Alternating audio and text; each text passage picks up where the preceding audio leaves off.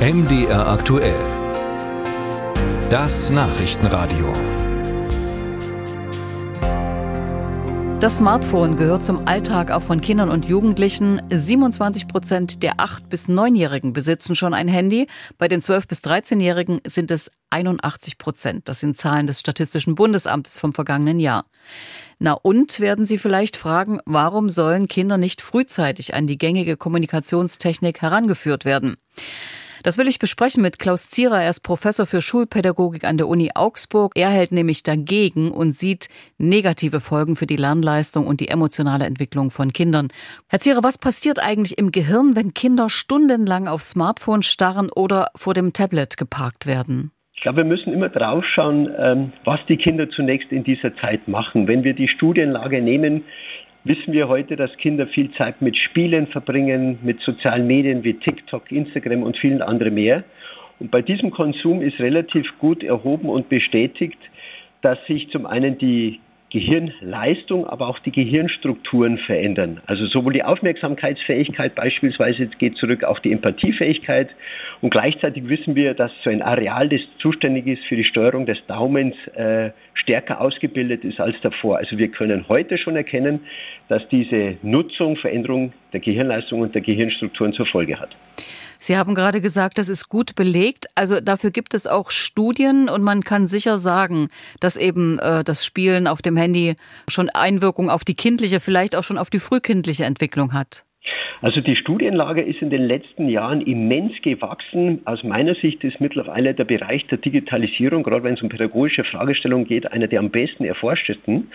Und äh, auch im Bereich der kindlichen Entwicklung haben wir diese Studien. Ich würde sogar sagen, im frühkindlichen Bereich äh, ist es dramatisch, was wir hier an Effekten haben. Die paar positiven Effekte, beispielsweise zum logischen Denken, die man damit erreichen kann, wenn man Lernsoftware nutzt, kann aber nicht kompensieren die negativen Effekte im Bereich der Empathiefähigkeit, des Interagierens im sozialen Raum und vielen anderen mehr. Und insbesondere zwei Perspektiven werden da recht schön untersucht. Die erste Frage ist die Zusammenhang mit der Zeit. Je länger ich diese Medien nutze, desto negativer sind die Effekte. Aber viel wichtiger noch immer die Frage, Zweitens, was mache ich in der Zeit? Und je mehr Spielen hier passiert, vor allem von sinnlosen Spielen, desto dramatischer wird das Ganze. Hm. Diese negativen Effekte, wie macht sich das eigentlich in den Schulen bemerkbar? Wir wissen ja aus Studien, Grundschüler können nicht mehr so gut lesen, sie haben Schwierigkeiten bei Textaufgaben. Lässt sich denn das alles wirklich auf eine zu intensive Smartphone-Nutzung zurückführen?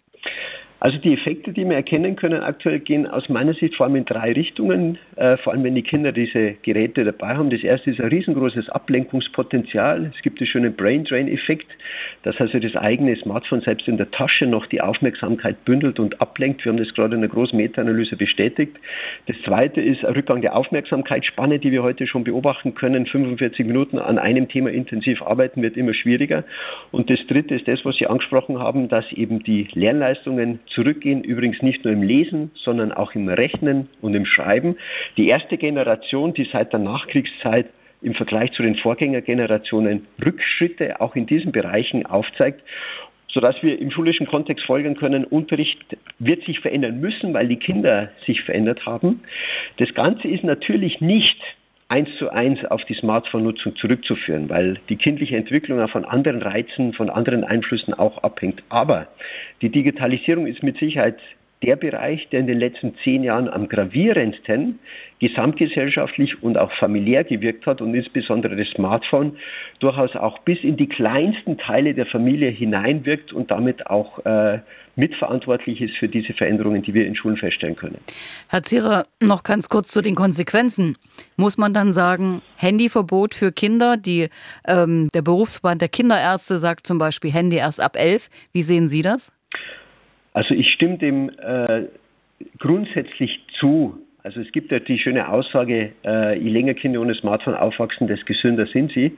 Ich würde beim Alter sogar noch ein Stück weit höher gehen, wenn wir davon sprechen, dass die Kinder dann eigenverantwortlich so ein Gerät in allen Funktionen nützen sollen. Da würde ich sagen, vor 16 gar nicht.